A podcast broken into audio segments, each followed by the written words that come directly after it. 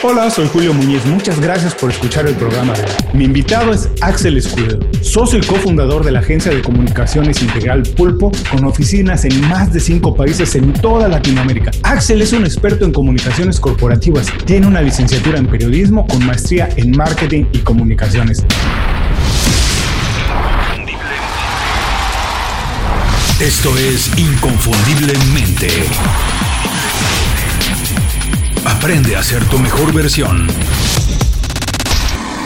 Axel, bienvenido inconfundiblemente. Muchísimas gracias por hacer tiempo para platicar con nosotros. Lo pudimos lograr después de muchas semanas de posponerlo, trabajar desde casa, pandemia y todo lo que se atravesaba. Antes de empezar la conversación, en un afán de ser completamente transparente, voy a decir que nos conocimos trabajando juntos algún tiempo trabajamos los dos para la misma compañía, para Viacom, para MTV, Nickelodeon, VH1. Nunca la misma oficina, pero sí trabajamos en muchos proyectos juntos. De ahí nos conocemos. Ahora sí, Axel, bienvenido. Muchísimas gracias por platicar con nosotros. Muchas gracias, Julio. Gracias a todos. La verdad que es un placer poder estar en contacto a pesar de la distancia y del tiempo, volver a encontrarnos en un momento para compartir eh, experiencias, anécdotas, información y conversar un poco. Si pudiéramos hablar de aquellos tiempos, a lo mejor el programa no sería apto para toda la familia, ¿cierto? Pero lo que nos interesa realmente, y la verdad por lo que me estoy tan emocionado de platicar contigo, es porque he tenido oportunidad de seguir lo que sigues haciendo desde Buenos Aires, cómo ha crecido tu agencia, cómo hiciste el paso de trabajar para Corpo de América a dar el paso, saltar y emprender. Eh, eh, no es fácil, no es para todo el mundo, así que estoy muy interesado en platicar contigo de eso. Y lo primero que te quiero preguntar es, ¿qué es una agencia de comunicaciones? Cuando conoces a alguien por primera vez, que nunca lo has visto, que te pregunta, Axel, ¿qué haces? ¿A qué te dedicas? ¿Cómo te ganas la vida? ¿Cómo puedes explicarlo de la manera más sencilla para que todo el mundo lo entienda? A ver, en, en una agencia lo que buscamos es justamente conectar a empresas,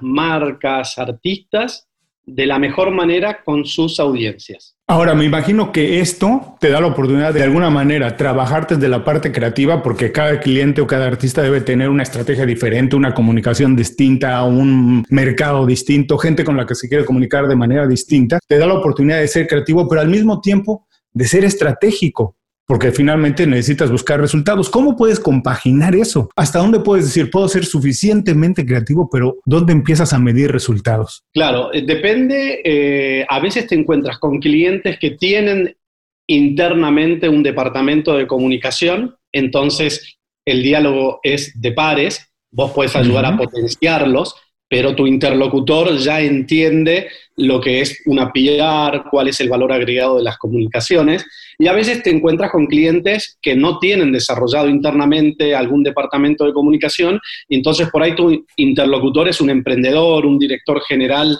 con otros recursos, entonces ahí tienes como una doble misión, explicarle eh, cuál es el el valor agregado que puede aportar la comunicación en la PR y después hablar puntualmente de los planes de comunicación. Entonces eso varía mucho de acuerdo a el cliente, sus necesidades, sus objetivos, eh, cuál es el diagnóstico que podemos llegar entre ambas partes. Entonces no hay una única fórmula y eso es lo más interesante y desafiante. Se me ocurre preguntarte, obviamente de esto me surgen muchas preguntas, pero lo primero dijiste, hay veces que tienes que trabajar con el mismo departamento, con el departamento interno de comunicación de algún cliente y tienes que vender tu idea tu estrategia. Tú estudiaste periodismo, no estudiaste necesariamente algo que tiene que ver con las ventas. Tuviste que desarrollar esta habilidad tú de vender, de cómo comunicar una idea, venderla, hacer que la gente la compre y diga, cierto, por aquí es Axel, vamos a hacerlo de esta manera? Totalmente, totalmente. Yo creo que es una profesión que justamente el haber trabajado en la cantidad de proyectos, de instancias, de eventos, de lanzamientos, te ejercita eh, el, el skill de la venta. En definitiva, uno trata de vender. El periodista igual también tiene algunas herramientas, lo que busca es contar historias que sean de interés periodístico, que, que, puedan provocar impacto eh, eh, en su audiencia. Entonces hay recursos, aunque no sean tan lineales, que uno inconscientemente ya los tiene incorporados, porque uno narra historias entonces lo que tiene que hacer una marca también es contar una historia. Dices que una marca tiene que contar una historia. Todas las marcas tienen que contar una historia. Se me ocurre pensar, hace tiempo estaba manejando acá cerca de la casa y estaba viendo lo que nosotros conocemos como un camellón, que es, digamos, lo que divide una acera para muchos otros países, lo que está en medio de la calle donde hay árboles y esto. Había un letrero que decía patrocinado por Pfizer. El camellón estaba patrocinado por Pfizer. Pfizer no necesariamente vende productos a muchos clientes. Sin embargo, se me hizo curioso que patrocinaran un camellón. Como que tenían que comunicarse también con la gente. Hoy en día todas las compañías tienen que tener un departamento de comunicaciones. Todas las compañías están obligadas a comunicarse con alguna audiencia. En, en gran medida sí. Después hay que ver en qué momento hay que comunicar, cómo hay que comunicar, a quién hay que comunicar, todas las cinco preguntas cómo, qué, cuándo, dónde, por qué, hay que analizarlas en cada instancia para cada cliente en cada momento. Y eso es lo fascinante, que por ahí lo que una necesita no es lo que necesita la otra marca contar. Eh, o, los tiempos. Uno está en fase de eh, generación y de creatividad y por ahí hay otra empresa que ya tiene una reputación construida y una trayectoria y un emprendedor que está haciendo un startup. Son todas instancias muy distintas. Entonces no es la misma fórmula. Entonces, y esto es lo, lo que renueva todo el tiempo la profesión es que una fórmula para alguien no la puedes utilizar al día siguiente para otro cliente. Y eso es creo que lo más eh, desafiante y lo más atractivo y, la pasión nunca, nunca duerme, porque no es un commodity, es lo más intangible que exista, también difícil. Me interesó que dijiste que, por ejemplo, una compañía que está muy desarrollada tiene una estrategia, pero que también trabajas con startups o con emprendedores. Compañías de una persona, freelancers o personas que son influencers, ¿necesitan diseñar una estrategia de comunicación? Todas las personas que nos están escuchando, por ejemplo, cuando entran a LinkedIn, lo que escriben, lo que no escriben, tiene que ver con esto. A lo mejor no está visto de esa manera, pero es eso. Que uno lo lleva a que Coca-Cola o a grandes marcas, pero cada uno en lo suyo, con una estrategia de comunicación, puede potenciar y hacer más eficiente ese plan de negocio, ese plan de desarrollo que quiere, eh, que quiere implementar. Lo que la comunicación hace es hacerlo más visible, es hacerlo más atractivo, es potenciarlo, es mostrar otras facetas, eh, eh, pero cada uno cuando está delineando su perfil en LinkedIn, está, tiene una estrategia detrás. Tiene un plan de acción, eh, desde la foto que elige, cómo la manera en que se presenta, la frecuencia en que actualiza su página, todo eso, un buen plan de comunicación puede ayudar a mejorar y a ser más eficiente y a lograr más resultados. ¿Qué quieres, eh, eh, objetivos querés alcanzar? Esa es la palabra clave. ¿Qué objetivos quieres alcanzar? Porque como dices, si alguien no se preocupa, también está dejando ver que su estrategia pues está errada. ¿no?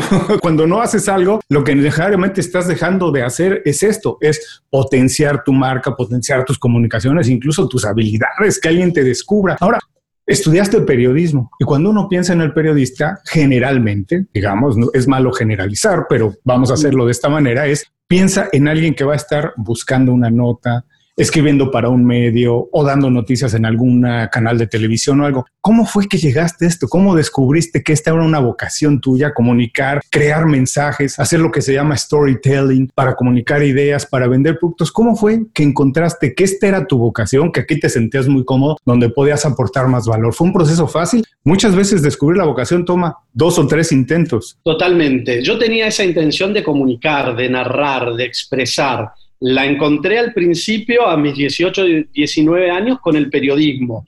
Yo quería eh, también investigar, eh, escribir en los medios, y eso me permitió, al estudiar periodismo, al tener profesores periodistas, conocer el universo de los medios de la comunicación, entender el lenguaje del periodismo. Pero mientras estudiaba en la facultad el periodismo, trabajaba en una empresa de el clipping, de monitoreo de medios. Yo durante seis a ocho horas diarias, durante cinco años, monitoreaba medios. Era un gran espectador y observador de medios de comunicación. Entonces, estudiaba las herramientas del periodismo en la teoría, trabajaba para empresas las áreas de comunicaciones de empresas, haciéndole el research y el monitoreo de medios, de cómo aparecían sus marcas en los medios, y ahí me empezó a eh, entusiasmar la comunicación corporativa. Y pude machar el estudio del periodismo, me sirvió para entender a los medios desde el lugar de las empresas. Entonces, cuando las empresas o marcas tenían que relacionarse con los grandes medios de comunicación, yo por lo menos tenía algunas herramientas más de entender sus códigos, su lenguaje, de tener amigos periodistas, profesores periodistas, y empecé a construir ese puente.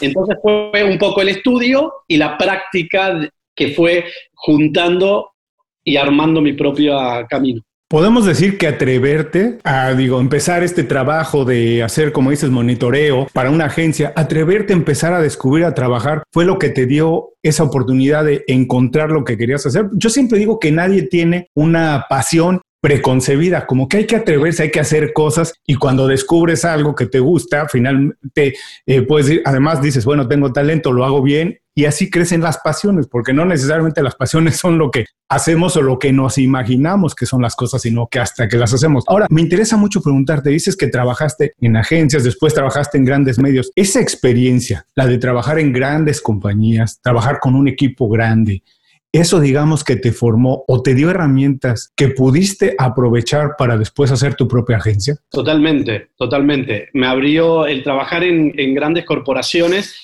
me abrió la posibilidad de trabajar eh, multidisciplinariamente con muchas áreas, de poder ver todo el, negocio, la cadena del negocio, de ver cuál es el eslabón de la comunicación para que todo se pueda eh, potenciar.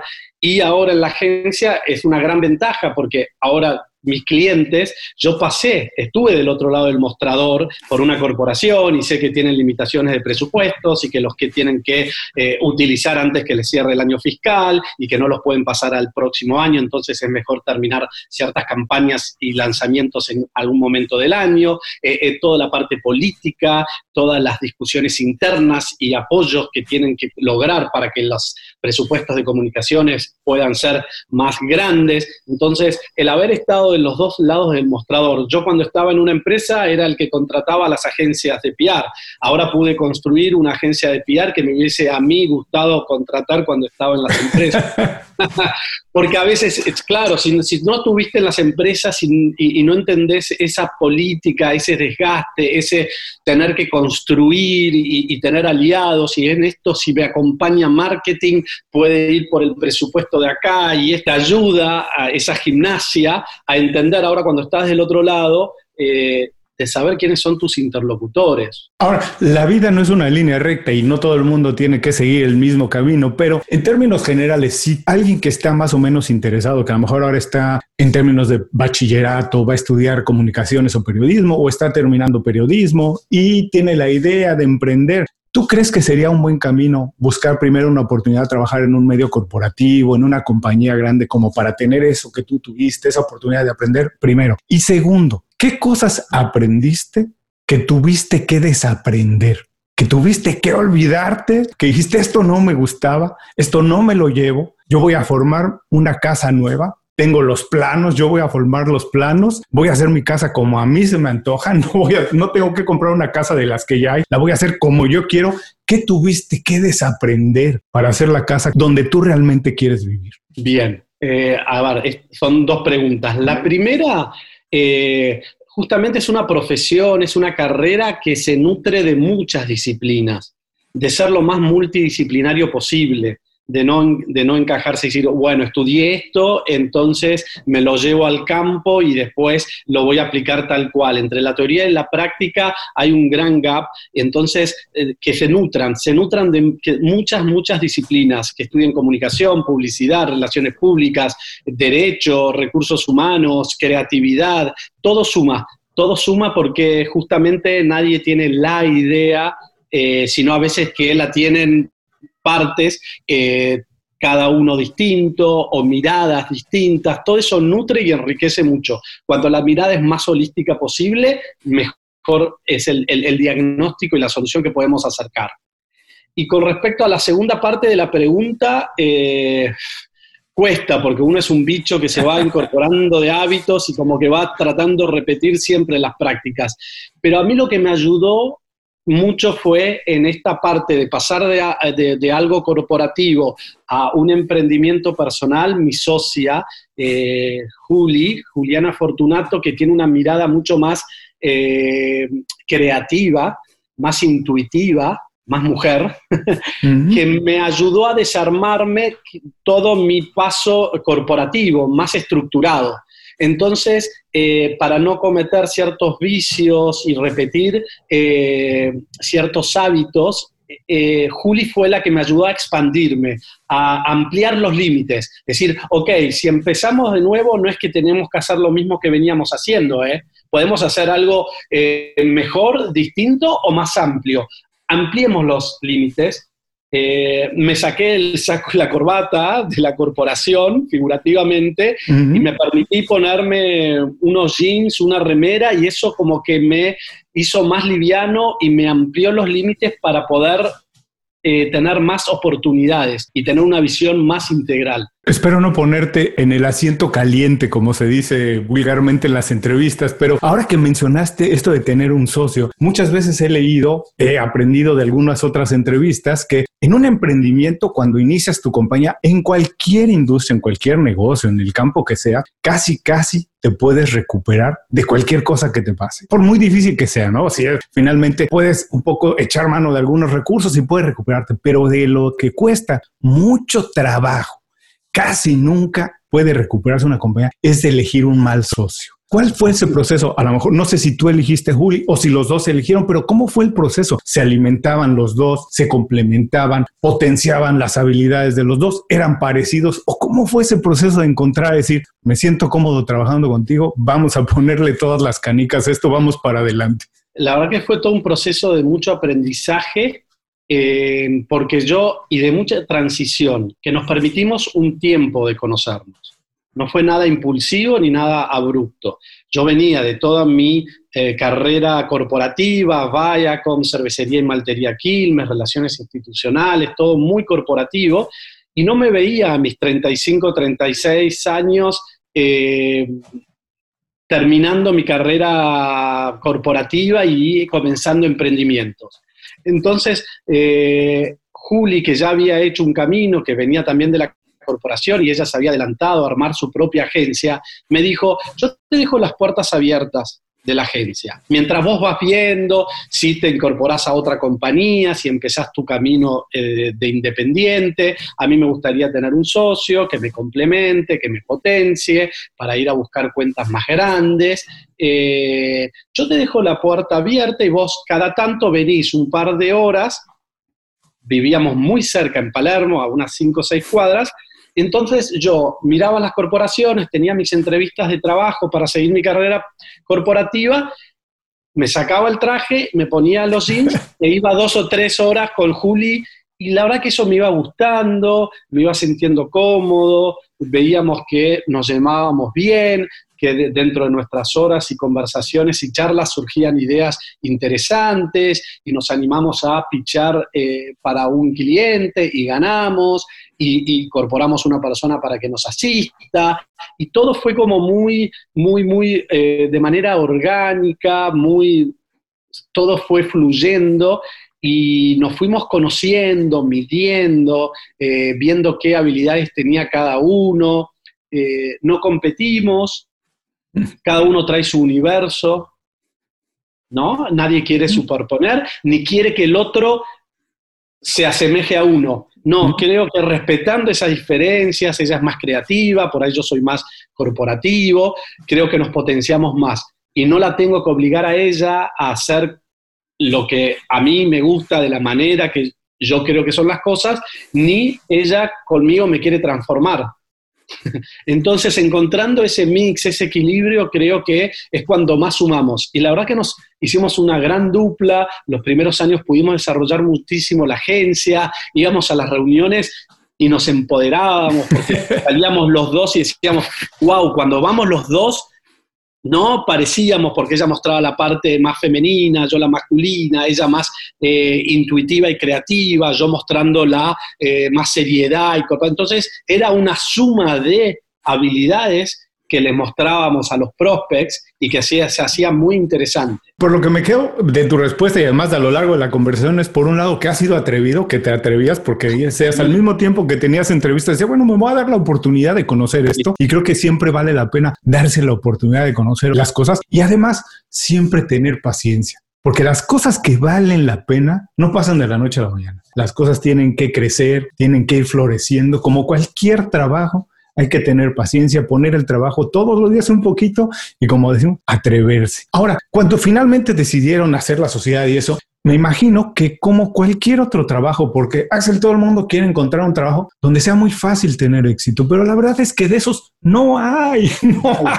Todas las industrias son extremadamente competidas. No hay una que sea fácil, no hay negocio fácil. Por eso mismo hay que hacer algo que te apasione, algo donde sientes que puedes aportar valor. Cuando decidieron hacerlo, me imagino que Argentina, como toda Latinoamérica, donde ustedes tienen operaciones, debe estar lleno de agencias de comunicaciones. Hicieron un ejercicio para decidir cuál era su oferta única de valor, cuál era el diferencial, qué era lo que Pulpo traía distinto a la mesa. Lo hicieron, cómo lo hicieron, cómo puede hacer una persona eso. Es decir, cómo puedo aportar algo distinto, cómo puedo encontrar una oportunidad en un mercado muy competido. Sí, hicimos, eh, tuvimos distintas etapas. Tuvimos nuestro proceso más intuitivo y creativo, donde nos sentimos nosotros eh, cómodos con, con, con esa fórmula tuvimos eh, nuestra parte más eh, de investigación, tuvimos nuestra eh, asesoría externa, donde nos ayudaron a identificar nuestros valores y nuestro diferencial.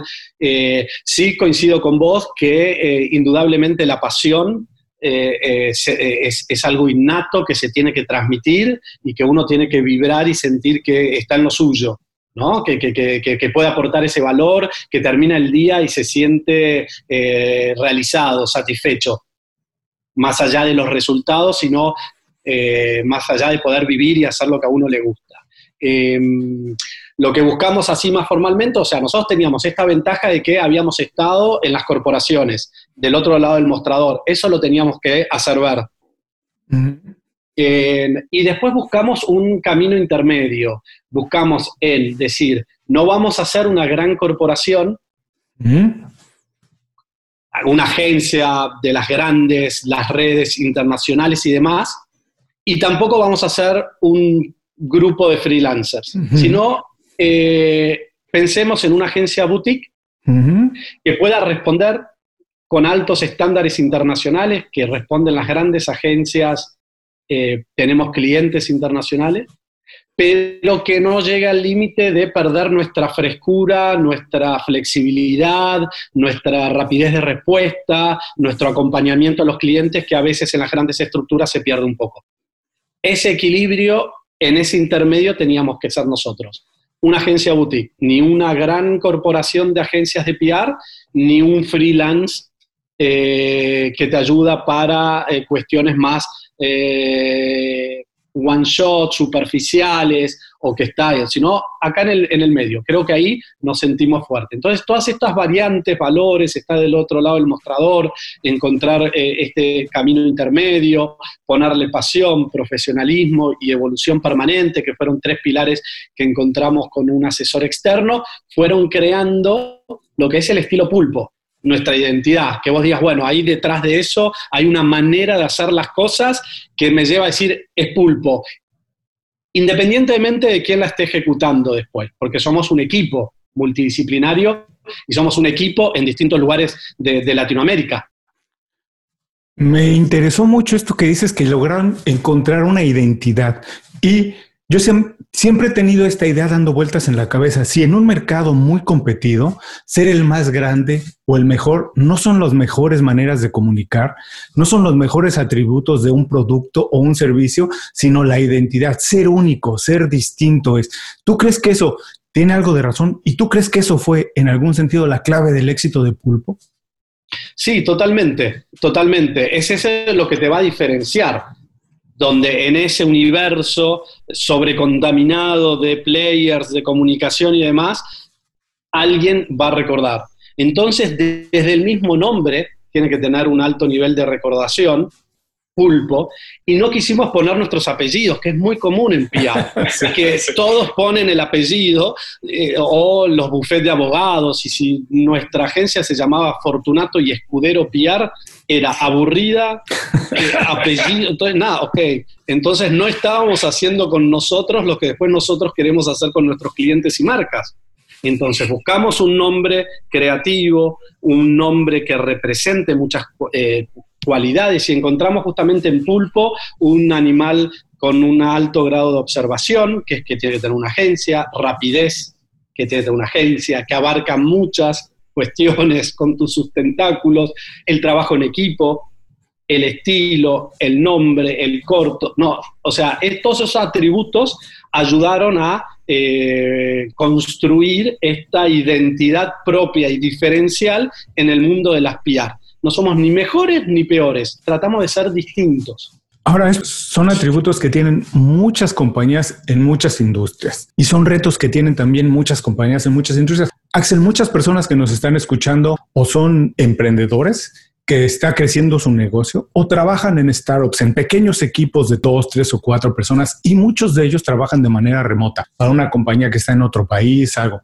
algo muy parecido a lo que ustedes hacen. Todo esto, encontrar la identidad, encontrar la personalidad, la cultura de una compañía. Después, ¿cómo puedes llevarlo a personas con las que no trabajas en la misma oficina todos los días, que tienes a kilómetros de distancia, pero que tienen que representarte, que tienen que hacer el trabajo como ustedes lo concibieron en Buenos Aires, pero ahora llevarlo hasta Perú, hasta Ciudad de México. ¿Cómo puedes transmitir la cultura de una compañía con personas que ni siquiera están en la misma oficina. ¿Cómo se hace eso? ¿Qué nuevos retos existen en el liderazgo de una compañía ahora que hablamos tanto de la globalización, de trabajar con personas a 8 o 10 horas de diferencia incluso? Ese es, eh, un desafío enorme. Primero fue eh, encontrar talentos profesionales en Chile, en Perú, en Colombia, en México, que reúnan skills propios eh, que nosotros consideramos es un pulpo. Es un pulpo en Chile, es un pulpo en Colombia, es un pulpo en Perú,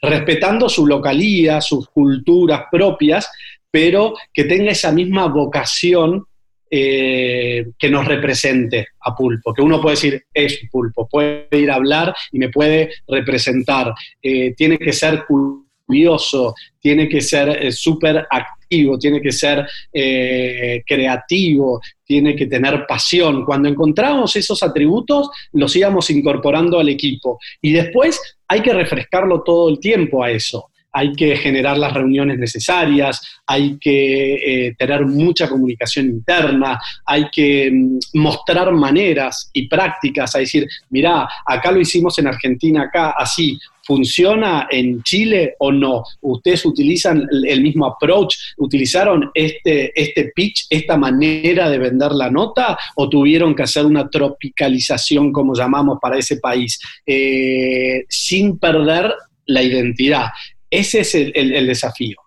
Eh, pero estamos en permanentemente contacto, tenemos nuestros grupos de WhatsApp con los pulpos de otros países, eh, compartimos las notas en los medios de comunicación de los distintos países a ver si el abordaje fue similar o cuán distinto. Es, es, una práctica, cuando uno puede viajar, obviamente tiene ese tiempo de, de, de, coacheo, de, aprendizaje, pero es un, es un desafío permanente. La verdad que siempre decimos que encontrar el talento humano es el, mayor desafío en nuestras prácticas. Y hablando de encontrar talento humano, cuando contratas a alguien, ¿contratas por actitud o por habilidades? ¿Qué es lo más importante hoy en día? Y eh, para nosotros es muy importante la actitud, principalmente. Después habilidades se pueden incorporar, se pueden aprender, eh, pero si no tenés la actitud, en nuestra profesión, si no tenés esa curiosidad o esa pasión eh, de, cada día cuando te despertás, de querer eh, generar algo distinto, de, querer mostrar una, mejor manera de conseguir resultados en tu profesión, eso no lo podés importar, no lo podés eh, suministrar de otra manera. Entonces la actitud para nosotros, la actitud pulpo es muy importante. Visita inconfundiblemente.com. Descarga nuestras herramientas y aprende a ser tu mejor versión. Gracias por seguir con nosotros. Estoy platicando con Axel Escudero. Axel, estamos entrando a la segunda parte de la entrevista. Nos has dejado un montón de consejos, ideas, tips para pasar muchas veces del mundo corporativo a lanzarte a la alberca, emprender al mismo tiempo nos has dado pues, también consejos, tips para crecer corporativamente, quien tenga esa intención, quien quiera desarrollar una carrera corporativa. Pero ahora lo que queremos descubrir es meternos a la cabeza de Axel, de descubrir algunas de los secretos que tú de manera personal has hecho para alcanzar los logros que tienes hasta ahora y seguramente los que tienes más adelante, que tienes proyectado para hacerlo. Y lo primero que quiero preguntarte es, nos has dicho que eres inquieto, que eres atrevido, pero ¿cuál consideras que ha sido el hábito personal que más te ha ayudado a alcanzar los logros que tienes hasta ahora? Muchos de mí no me, no me, no me gusta hablar. Eh, sí, por mi manera de ser, soy una persona de eh, practicar mucha escucha, mucha escucha activa.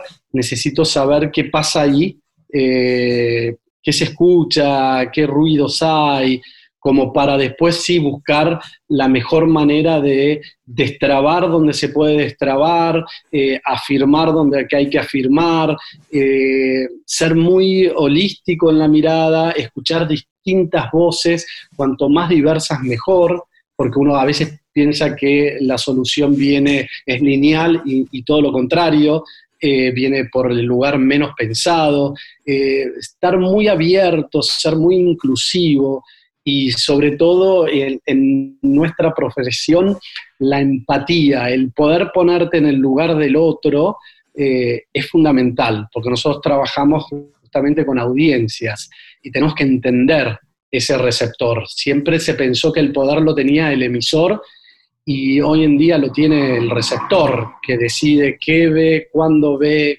dónde lo ve, cuánto tiempo lo ve y cuándo decide irse o cuándo decide retomarlo.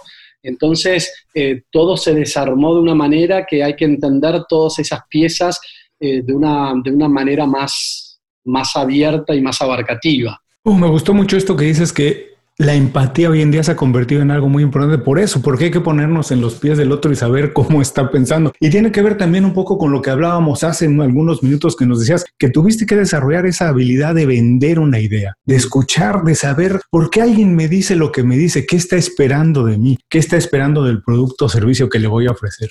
Eh, sí, e, eso se va desarrollando y la escucha es muy importante porque tenés que saber eh, qué te vienen a buscar, por qué te vienen a buscar, qué te piden. Y a veces lo que te vienen a pedir mm, no lo puedes hacer o la solución es otra cosa que no te pidieron. Eh, ¿no? Entonces dice, quiero fiar, pero no, eso es pauta digital, es otro servicio. Entonces, entonces, ayudarlos a entender que a veces no, no, no, no, no, no tiene la solución el mismo prospect que te viene a pedir. Eh, o porque quiere salir en todos los medios y le decís, no, eso no se resuelve con esto, sino con este otro servicio. Entonces, no tomar todo literal, ponerlo entre comillas lo que te piden tomar distancia, dejarlo madurar y decir, pero es realmente esto lo que estás necesitando, porque te escuchamos y creemos que esto otro servicio te va a ayudar a conseguir tus objetivos de mejor manera. Es, estar muy, muy, flexible, muy liviano para escuchar lo que, lo que viene a buscar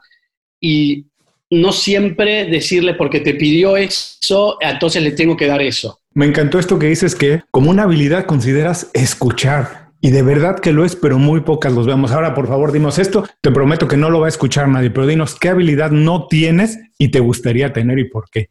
Eh, me gustaría tener más creatividad, porque es infinita y porque... Oh, ¡Qué bonito! Eh, claro, o sea, poder tener más herramientas, más ideas para, para poder seguir creando es eh, ampliar más el universo, ampliar más cuestiones que hoy no vemos, tener más distinciones en este mundo. Eso sería, sería genial, ¿no? Me encantó como dijiste que la creatividad es infinita. La verdad es que muy pocas veces se le ve así, pero tienes toda la razón. Y lo más triste, ¿sabes qué es? Que con la edad la vamos perdiendo por el miedo a atrevernos. Y ahí está el punto ahí está el punto, es que, es, que hay que atreverse a correr los límites y a buscar donde no se buscó. Uno como que se va, se va acomodando y queda con esas dos, tres fórmulas que le fueron sirviendo anteriormente, las va utilizando y repitiendo. Mm. Es el mayor de los errores porque cambió la, en, en nuestra profesión, cambian las audiencias, las plataformas digitales y las herramientas con una velocidad que cómo va a ser útil la idea que, te sirvió hace unos años. Ya no sirve más hoy. Totalmente. La verdad es que además eso es algo que debemos tener como otra habilidad, el estar aprendiendo todo el tiempo, el estar aprendiendo todo el tiempo. Ahora, ¿eres un maestro de esto? haciendo PR, debes saberlo, pero dinos, por favor, compártenos dos o tres pequeños secretos para tener una buena red de contactos, una buena lista de personas con las que podamos trabajar, nos contraten, nosotros contratemos, colaboremos, crezcan nuestras ideas. ¿Cómo se hace? Parece ser que hoy en día es imposible tener un buen negocio o ser un buen profesional independiente si no tienes una buena lista de contactos. ¿Cómo se hace eso? Bien, esto, todo lo, de nuestra profesión, la agenda, la lista de contactos, es una construcción a largo tiempo.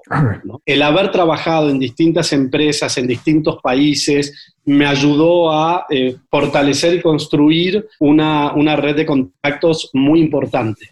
Después lo que uno tiene que hacer es mantenerla, actualizarla, generar las conversaciones para futuras conversaciones, eh, porque tampoco hay que venir justo un día antes a pedir un favor si no se habló con esa persona a lo largo del tiempo. Entonces, cada tanto eh, saber en qué andan ciertas personas con las que se fue construyendo un vínculo es necesario. Estar en las buenas, pero estar en las malas también para los periodistas. Eh, ser una constante fuente de información, mantener redes sociales activas para tener más visibilidad. Es la suma de, ¿no? de todos estos pequeños eh, trucos a lo largo del año. Como dices, construir una red de contactos es un trabajito de todos los días. Hay que irle sembrando como una planta, sembrarle y ponerle un poquito de agua todos los días. Ahora, por favor, recomiéndanos un libro, una película, un blog, una, lo que quieras, un podcast, lo que sea. Dinos por qué no lo recomiendas para que las personas lo puedan utilizar como una fuente de inspiración o como una fuente de información.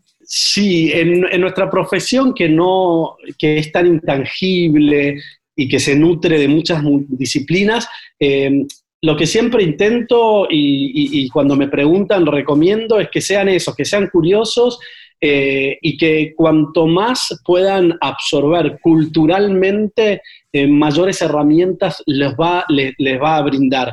yo soy muy fanático del teatro musical, por ejemplo he recorrido distintas ciudades y veo mucho, mucho teatro musical porque me ayuda a contar historias, porque eh, el tema de la música, el tema de la trama, de los personajes, de las coreografías, me genera a mí un mundo de puesta en escena integral, que me ayuda mucho y disfruto mucho. Y hay grandes obras, eh, Billy Elliot, eh, que cuentan grandes historias. después el cine, el cine también es muy rico, pero la Sociedad de los Poetas muertos clásicos como El mm. Gran Pez, para poder imaginar, para, para, para que tus límites eh, de Tim Burton te ayude a expandir y no quedarte con, eh, con, con, con, lo commodity, con lo seguro, con lo cotidiano que conocemos. No tener miedo a, a, ser muy, muy, muy diverso en las inquietudes culturales. Entonces, el, libros, eh, inteligencia emocional, ayudar a entender, a, incorporar a las emociones a la hora de tomar decisiones, entender de sentimientos y sus diferencias con las emociones. Eh, es, un mix de muchas cosas.